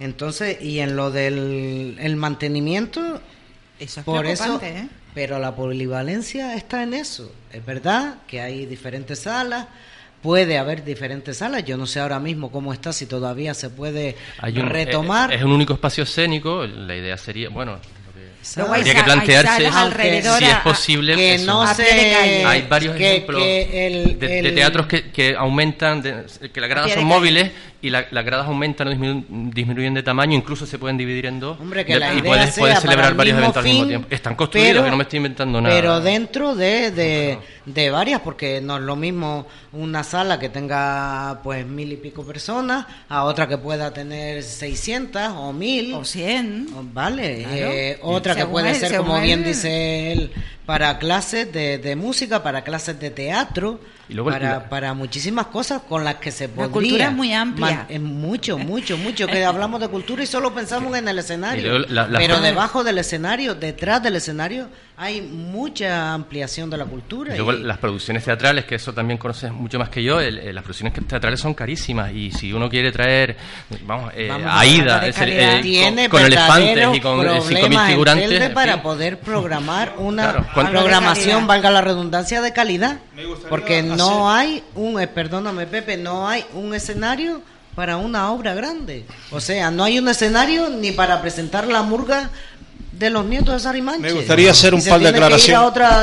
Un par de declaraciones, si no me lo permite, Rosy. Vale, porque ahora le toca. No, pero seguramente que va, va por la parte por la parte de, de Onofre. Vamos a ver. Eh, hay que decir las cosas como son y como, como realmente estaban previstas y están previstas. En primer lugar, decir que eh, no sabe. Alguien ha dicho aquí que cuando estábamos en la oposición, pues nosotros tomamos una decisión. Claro que votamos que sí, al Palacio de la Cultura, porque además en esos momentos venía dinero de Europa, pero, pero, pero mucho a sacos, hablando así en términos coloquiales, ¿no? Y se podía, se podía terminar ese edificio. Lógicamente que sí, claro que sí. Eh, eh, yo sí quiero decir algo para aclararlo. Vamos a ver, en ese edificio está, está previsto, está diseñado que haya escuela de danza, escuela de folclore, escuela de música, o sea, museo, o sea, que está previsto. ¿eh? Ahí hay espacios para eso. ¿eh? vas en contradicción de lo que estabas diciendo antes, de los 6.000 euros diarios de mantenerlo, o sea. Eh, Bien, eh, pero estamos hablando, eso, no, estoy hablando del teatro, no estoy hablando de eso. Eso es otra cosa. Todo eso es otra cosa. Estoy hablando del teatro, porque el escenario tiene siete formas diferentes. El, el escenario solamente, eso, eso lleva un coste impresionante. Por lo tanto, yo creo que eh, las cosas decirlas, no, no, no, decirlo todo, ¿no? Decirlo todo. Yo creo que lo que está claro que nadie nos vamos a poner de acuerdo porque ni siquiera nosotros podemos decir si queremos tirarlo o que queremos seguir. Y después decía aclarar una cosa también, aclarar una cosa también, ¿eh? Nunca el Partido Popular tomó acciones para cambiar ese de uso. Sí es verdad que se hicieron declaraciones, incluso yo las hice, que el corte inglés vino a tener unos contactos con el gobierno a ver cómo eso estaba parado, si podía el corte inglés pues, pues meterse ahí. Y al final todo eso se descartó. Todo eso se caló, pero nunca tomó el gobierno acciones. Se habló y se dijo cosas, incluso yo, que el que venía los medios. O sea, estaba previsto. No, no, no, no, no, no, no, no, no, vamos si a ver. no lo prevés, no, no, no, no estaba previsto. Vamos a ver. No sé cómo cuántas cosas, pero cuántas cosas tú te reúnes y hablas y después eso se lo lleva al viento, porque claro. Se lo lleva al viento porque no sale, pero si hubiese salido. ya bueno, pero no salió, Lupe, no salió. Pues no lo ponga. Que no estaba previsto, Lupe. Vamos a ver, las cosas no se improvisan, las cosas hay que hablarlas y tú de lo que hablas descartas 40 y esa, eso se descartó, por lo tanto no se tomó ninguna decisión. La idea primera para después poder No hubo la idea, la idea es que vino el corte inglés a hablar con, con, el gobierno, porque como estaba eso, a ver si, se, si, si el corte inglés podía y se hizo algunas declaraciones por ahí por alguien, pero nunca se tomó decisiones, nunca. eh, Onofre, para luego ya meternos en la ronda final. Eh, en la tertulia se han dicho cosas, cosas interesantes. Y quiero destacar lo que dijo Iván, me parece tremendamente interesante y además para, para comenzar a, buscar soluciones me parece que lo primero que tendríamos que hacer una especie de catarsis todas las fuerzas políticas y hasta toda la ciudadanía. Eh, la frase de que el edificio entendido como una herida eh, está entendido como una herida abierta y entender este edificio como una derrota, yo creo que tiene una complejidad el análisis de Iván que me parece fundamental para iniciar El, futuro de ese edificio. Eh, yo no lo voy a felicitar por ello, pero me parece que por ahí habría que empezar.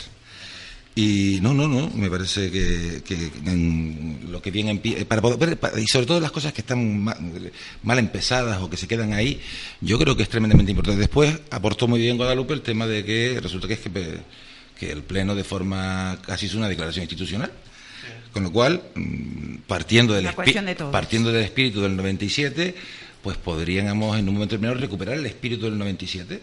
Se me ocurre, desde la frase de Iván, recuperar ese espíritu. Para, para sí, para pensar en grande, en Telde. ¿Por qué Telde? ¿Por qué Las Palmas se plantea soterrar toda la avenida marítima y la cuarta ciudad de la, comunidad autónoma no puede tener soterrado eh, simplemente una vía que en un momento determinado ya desde el punto de vista medioambiental está afectando la ciudad porque el tráfico de vehículos hacia todas las medianías pues tiene un tráfico importante y además apenas llega a los 900 o el kilómetro lo que habría que soterrar aproximadamente. Y además dos vías de, de dirección rápida dentro del casco. Sí, encima. La tenemos, la tenemos tenemos y parte el casco en dos pedazos, o sea, vertebraría territorialmente al casco, a, todo el casco y además daría toda una situación a la ciudad que, bueno, que es un túnel muy, mucho más pequeño que lo que tiene Las Palmas en la actualidad en muchos de sus espacios, que alguno que otro espacio, pues tampoco es de demasiado tráfico. El primero de San José es un túnel que apenas pasan coches por allí. Pero bueno, diciendo que la, el merece, pues que no. Y sería a partir de lo que dijo Iván y, entonces empezar a pensar en que se podría solucionar el futuro, podemos trabajar. Luego eh, salió el tema del mantenimiento. Hombre, para poder mantener la historia, casi siempre, o sea, el, edificio es poco, eh, cuando hablo de, falta de, funcionalidad, el edificio tiene algunas posibilidades, pero posibilidades que no se salen, que no le dan al edificio que por sí solo tenga la posibilidad de comercializarse muy complicado. El edificio es de cultura, cerrado para cultura, para salones para, y salas para, para folclore y demás, pero no para más. ¿Qué sucede en un momento determinado? Si, eh, que esto también eh, uno le ha dado también a la historia y también le, ha informado en esa línea a mi partido y cuando me ha tocado hablar de esos temas. El, el mantenimiento del edificio tiene que ser con el mantenimiento de la zona si en la zona tenemos multicines, si en la zona tenemos en un momento aparcamiento, si en la zona montamos eh, eh, y hablando ahora de supermercado es que si hacemos si soterramos enfrente podemos a lo mejor colocar un centro comercial eh, y que la zona en un momento determinado sea la que mantenga un polo cultural. no sería bueno para la zona comercial abierta de San Gregorio que quieren impulsar no entonces no el tema es el complejo o sea la idea no me la quiero arrogar una idea completa. Luego, evidentemente, que se lleva participación, se lleva a todas las fuerzas políticas, que además, mm, estamos, está claro, si, si la idea no viene de todo el mundo, evidentemente no vamos a solucionar el problema. No es cuestión de que venga un iluminado y diga tal, pero bueno, que el camino puede ser ese y el mantenimiento del edificio como consecuencia de que sea la zona la que mantenga en alguna medida los déficits que el edificio pueda dejar y convertir eso en un polo cultural que lo comido por los servidos si conseguimos que ese polo cultural dinamice también toda la zona comercial abierta. Se trata de crear ciudad. Ese edificio y ese soterramiento, mi impresión es que eh, crea ciudad. Bueno, entramos ya en los últimos 18 minutos del programa y para finalizar yo les voy a pedir algo difícil porque decía ahora mismo Lupe, eh, es que me pides que la opinión qué hacer con este edificio y no, no la tengo. Pues se las voy a pedir eh, en unos minutos que cada uno me diga, según su opinión personal o de partido, cuál es la situación actual y cuál sería la solución más factible, mejor para, para, para todos al final. Teniendo en cuenta la parte económica también de nuestro municipio, no hay otra. Estamos en lo que estamos y es lo que es. Lo que es. Iván, empezamos contigo. Bueno, una, pregunta compleja, compleja ¿no? difícil de, de, responder. Bueno, se nos ha olvidado, mm, yo creo que hemos pasado por alto que, claro, que el edificio tiene un problema de seguridad que hay que atender y, entiendo que, que, bueno que vallar, perimetrar, impedir que, que, que, alguien entre y se haga daño por inconsciencia o por, por desconocimiento, en fin, eh, eso además es una responsabilidad municipal. Yo entiendo que, hay que hacerlo y también es una vergüenza que eh, tengamos el tengamos la cubierta del auditorio como si fuera una escombrera. No, no entiendo eh, por qué no se ha limpiado eso. ¿no? Tema de limpieza. Como mínimo limpiarlo y cambiar la valla por algo decente. ¿no? Pero bueno. Eh, no sé por qué no se ha hecho ahora y parece que, que, ahora se va a hacer el, gran proyecto, del mundo mundial cuando vamos a, vamos a hacer una valla, eso es lo que vamos a hacer. Pero bueno, eh, es necesaria. Sobre lo que hacer con él, Evidentemente estoy de acuerdo con Onofre, hace falta un consenso entre todas las fuerzas políticas, entre aquellas que levantaron la mano para aprobarlo y, y, las, que, y las que estén en el momento de decidir esto, ¿no? que pueden ser no sé las mismas, por ejemplo, Más Portel no estaba en aquella ocasión, como ha recordado Guadalupe, y ahora sí está. ¿no? Eh, y a partir de ahí, a partir de ahí yo creo que habría que preguntar a la gente. ¿no? Eh, en Telde no se pregunta nada a nadie. ¿no? Eh, si se hace una plaza y, a los vecinos no se les pregunta, en fin, cómo la quieren. Se hace un, se, hace un, un centro cívico, eh, una asociación de vecinos y a nadie se le pregunta nada. Hay ejemplos con respecto a esto en Telde también que son que son catastróficos, ¿no? Eh, yo he estado en las asociaciones de vecinos donde sales y la puerta da un solar y cosas cosas muy extrañas, ¿no? O, en fin, o, la escalera de repente parece que estás entrando en un ayuntamiento y no han resuelto la accesibilidad, por ejemplo, es un edificio de dos plantas. Cosas que denotan que, que oye que, hay una falta de que hay una imposición en el fondo y, también oye por qué no hay poco de que no se trata de dinero muchas poca crítica poca crítica con respecto y hablo ya como, como ciudadano también no eh, poca crítica no eh, entiendo que, hay que hay que decir las cosas hay que decirlas más alto para que oye porque te hagan caso no porque si no te hacen un auditorio eh, versión 2 porque este no funcionó. Eh, ¿Qué hacer con él? Yo entiendo que, a partir de ese consenso habría que, ver qué posibilidades económicas tiene de, finalizar. 14 millones que se llevan si es necesario, gastado, 20 que dicen dicen que se puede gastar, 34 vale la pena seguir adelante con la obra o tirarlo. Si es necesario cortar una parte para salvar el todo, yo soy partidario, partidario de eso y hablo de la cubierta, probablemente de la caja escénica, de, una parte de la caja escénica, del volumen del edificio, que a lo mejor es, excesivo, incluso la cantidad de, butacas y tal, porque eso al final eh, sumas y es un coste de mantenimiento, un coste de construcción, en fin, eso habría que pensarlo muy bien y a partir de ahí, con esas claves y ese consenso, oye, pues, pues y, la, y la respuesta de la ciudadanía, oye, pues preguntar a personas que sepan de esto. Eh, antes hablaba de una persona que se llama Hamid. Yo tuve la oportunidad hace unos años de hacer un centro de iniciativas culturales, bueno, de proyectarlo, no se construyó por la crisis.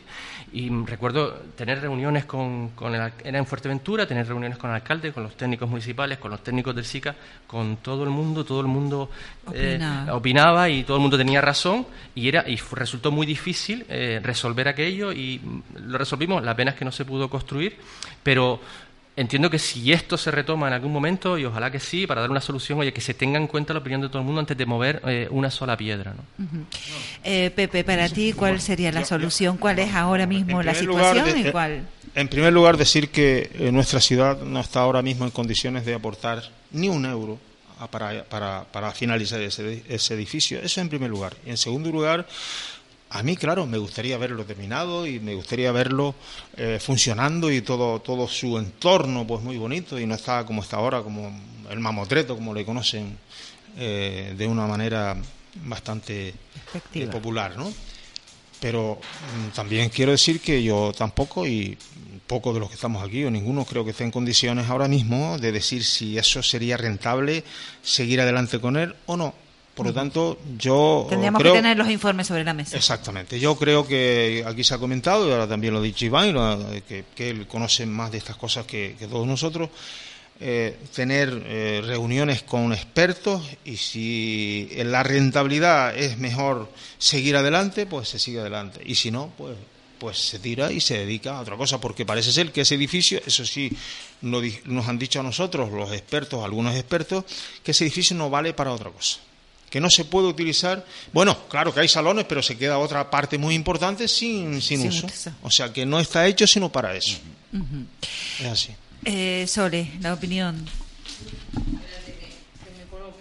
Bueno, eh, yo creo que empecé haciendo mm, mi intervención con lo que apuntaba Iván. ¿no? Creo que planteé el tema de una mesa que estuviese formada por, por técnicos, partidos políticos en el salón de plenos y los que no están también, que también tienen mucho que decir, y por los ciudadanos, o sea, para ver qué futuro, o sea, qué, eh, hacia dónde se orienta eh, ese, ese, proyecto, o sea, si seguir, no seguir, qué uso. Está claro que, el uso que hay que darle es el para el que se ha, se ha construido, porque además no da pie que, a que se pueda dar otro uso, ¿no? Pero sí el, el si seguir invirtiendo dinero en ese, en ese edificio o, no. Yo creo que todas las partes implicadas tienen mucho que decir. Creo que la participación ciudadana es importantísima. Como apuntaba Iván, eh, a los ciudadanos no se les pregunta, desgraciadamente no se les pregunta. Entonces, mm, igual es el momento, igual que en su momento el ciudadano se movió y, consiguieron, pues creo que fueron 15.000 firmas, si, yo no, si mis números no me, no me fallan, para que eso no se cambiara al fin de, el uso de ese edificio, pues igual ahora también habría que preguntarles, después transcurridos 12 años, si, si la opinión sigue siendo la misma o no, no. Y creo que esa mesa de trabajo es importante, que es a largo plazo, no a corto plazo. Yo entiendo que a corto plazo sí hay que tapiar ese edificio por el peligro que supone y lo que está generando en la zona pero yo he ido a mm, centros comerciales. Yo creo que en esa mesa de trabajo también tendrían que estar los comerciantes de la zona, que son los también afectados, ¿no? Y que también tienen mucho que decir. Y que no creo que el que suene centro comercial les agrade mucho cuando se está intentando potenciar la zona comercial abierta de San Gregorio y la de San Juan y la de Melenara, ¿no? Entonces, en, concretamente la de San Gregorio no creo que los comerciantes sean muy afines a, esa, a esa posibilidad, ¿no? Creo que el, el solo hecho de que se nombre creo que que no, no creo que sea de mucho de su agrado. ¿no? Creo que lo, importante ahora mismo es eso, el sentar la base eh, con, un equipo técnico y, político también y de participación ciudadana y ver las posibilidades que hay de, cómo financiarlo también. Mm, había un convenio con el gobierno de con el gobierno de Canarias que creo que eran de 9 millones y, y creo que solo aportó 3 el resto del dinero nunca llegó a Telde. Entonces, bueno, yo creo que eso también hay que, hay que, hay que puntualizarlo, ¿no? Y, y, que el uso de un edificio, si se construyó para eso, pues se construyó para eso, si las posibilidades de uso no son para otra cosa.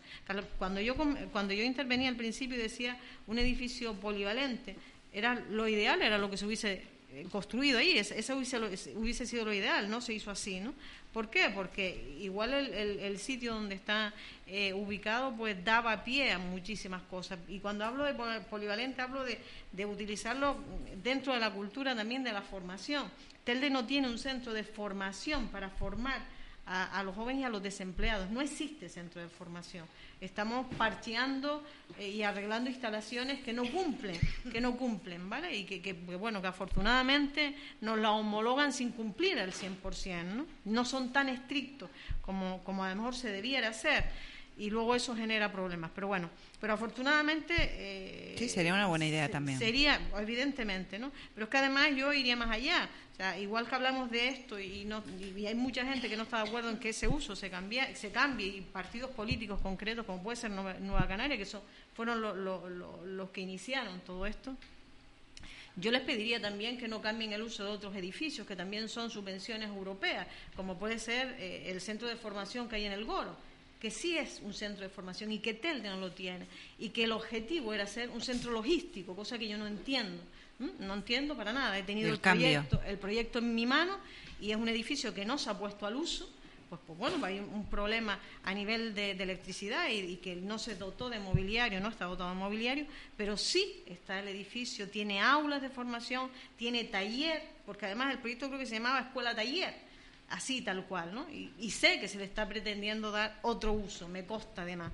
Entonces, Mm, que seamos un poco serios si, si un edificio es para lo que es, y me parece muy loable que lo defiendan al 100%, los otros edificios también, porque además son necesidades que tiene Telde, ¿no? Mm, un poco ser un poquito más coherente ¿no? con, ese tipo de historias.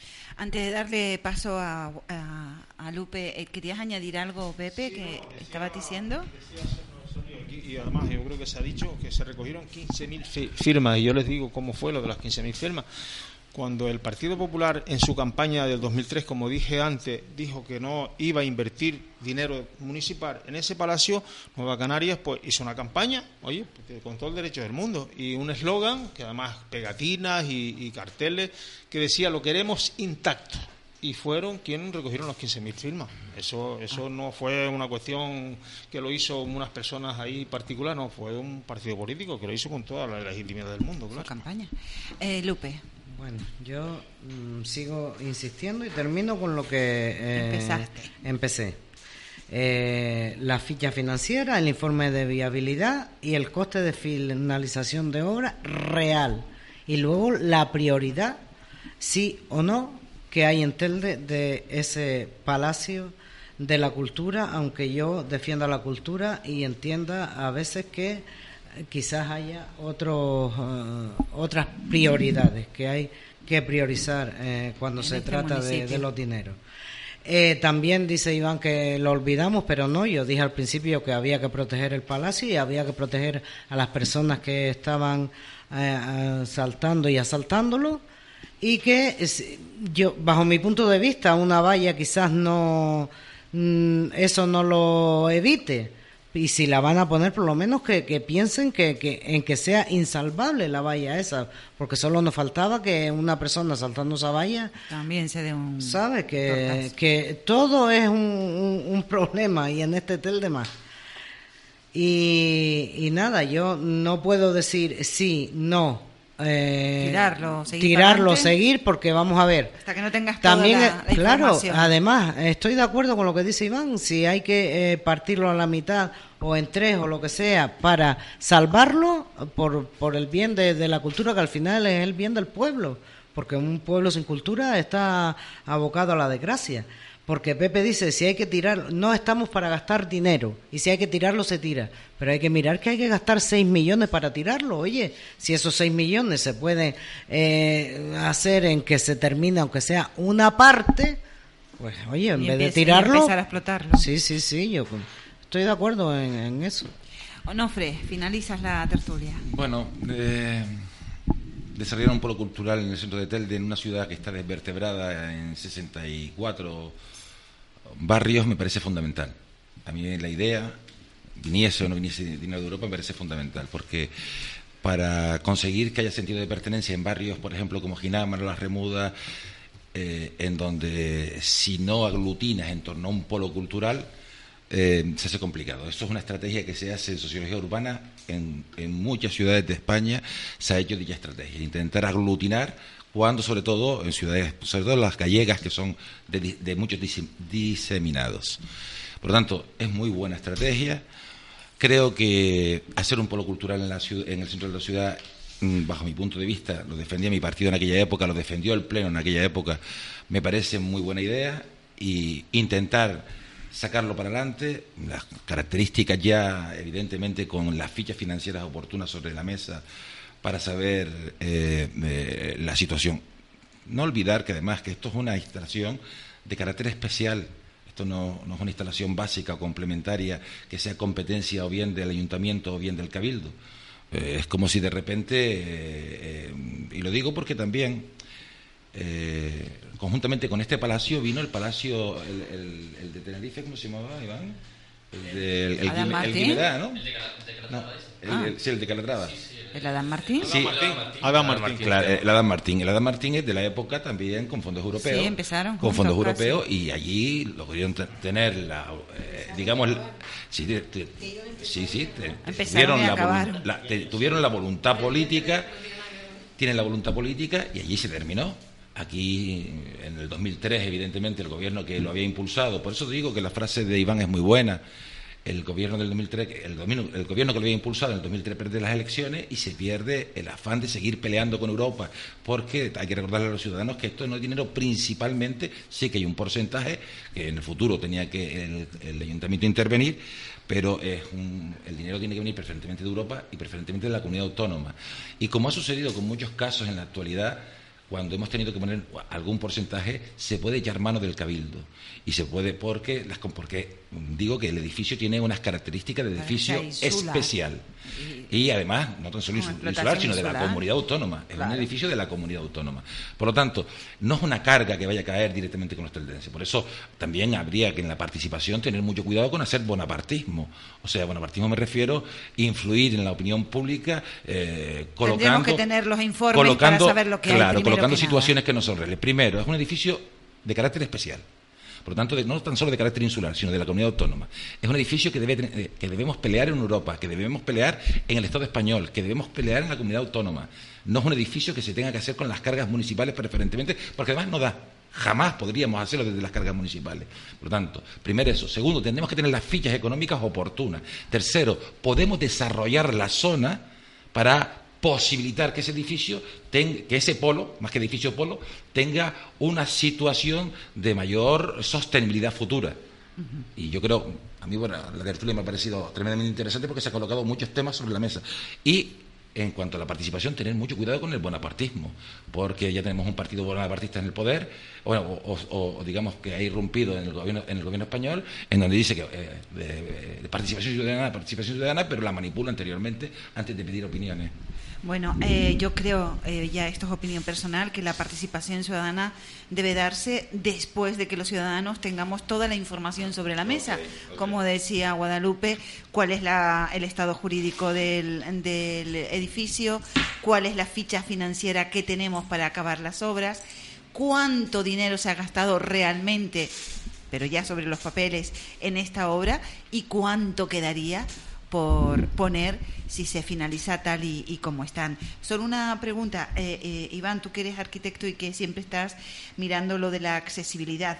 ¿Este edificio tiene en cuenta la accesibilidad? Sí, sí, sí la tenía. Ya cuando se construyó ya estaba, ya estaba en vigor el reglamento de accesibilidad de Canarias y la tiene. Que ya por ahí, por lo menos, ya lo Sí, hombre, tenemos. solo faltaba, ¿no? Vamos a ver, es que, en fin, eh, no, las desgracias tienen, tienen un punto final. Yo creo que, que no, que, hemos tocado fondo con el Pero bueno, bueno, por lo menos está trabajado para que tenga accesibilidad, que ya eso es Mm. un, un paso que ya hemos dado. Pepe Suárez, concejal del Partido Popular de Telde, muchísimas gracias por haber compartido con nosotros este tiempo de radio ti, y todos tus también. conocimientos. Guadalupe Santana, concejala de Más por Telde, igualmente, muchísimas gracias, Guadalupe. Soledad Hernández, concejala del PSOE en Telde, gracias, Soledad, por estar aquí. También a Iván Sánchez, arquitecto y responsable de Política Municipal de Ciudadanos en Telde, gracias por Gracias, tu buenas punto tardes, de vista, gracias por la Iván. invitación. Y a Onofre Jerez, asesor de Nueva Canarias, muchísimas gracias. Muchísimas gracias, Rosa. Bueno, a los que no voy a ver la próxima semana, que será el la última tertulia de esta temporada, darles las gracias por haber participado en todas estas tertulias, chicos, que sigo hablando y que están los micros abiertos. Digo, para la gente quedando. que no que no van a venir a la próxima tertulia, la próxima semana hacemos la, la última tertulia de esta temporada. Nos vamos en julio, porque en julio, bueno, Inverlia Comunicación y Medios sigue creciendo, hay unos proyectos audiovisuales que tenemos que darle cuerda. Agosto son las vacaciones, pero en septiembre prometemos volver, así que a los que no voy a ver eh, el próximo jueves y que nos han acompañado en este programa con la tertulia, les deseo un feliz verano y nos vemos en septiembre, gente. No, ya como lo estás amenazando de que vuelves en septiembre, pues te deseo, te deseo que lo pases muy bien y bueno, cada vez que me invites y tenga la posibilidad, yo vendré por aquí. Gracias, Lo pasé bien. Muchas gracias a todos. Bueno, que nos vamos, que será hasta mañana viernes. Eh, que lo disfrutes, que vayas por el fresquito, porque Eh, ayer fue el día del sol, el primer día del verano, pero llevamos una semanita calentita, calentita. Mucho cuidadito con el calor, bebe mucha agua y no estés al sol, vete por la sombrita, que ya sabes lo que pasa con los bombones, ¿no? Será hasta mañana, que lo disfrutes. Los saludos cordiales de Anthony Suárez desde el control y de Rosy Morera hablándote. Adiós. 7.7 Radio, PCL 87.6 FM, Telde.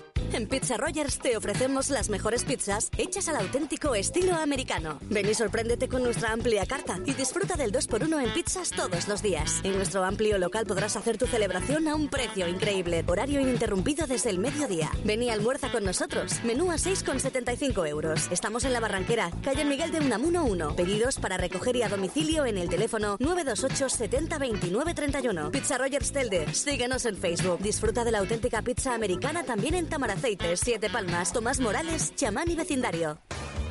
Centros de Artes Marciales y Defensa Personal Bujinkan Dojo desde 1987, 30 años al servicio de la sociedad. Artes marciales japonesas Bujinkan Dojo, defensa personal femenina y defensa personal dirigida a policías militares y personal sanitario. Además, gimnasia bioenergética. Ryudoyo, clases infantiles, juveniles y adultos. Planificación de clases privadas en la calle Eduardo Dato, número 9 en Telde. Teléfono 928 699924. Bujinkan un Ryudoyo, director Pedro Fleitas González, www.pedrofleitasbujinkan.com. Laude Coaching es una empresa que cobra vida para poder contagiar a personas y empresas del buen hacer de las cosas y cómo sacar el máximo potencial de ellas en nuestro día a día. ¿Quieres que tu equipo te haga caso? ¿Quieres dejar de ser esclavo de tu propio negocio? ¿No sabes qué hacer con tus miedos y dudas y quieres conseguir tus sueños? Déjate acompañar a través del coaching y de la mano de Rudy Bormans y su equipo en proyectos de coaching empresarial.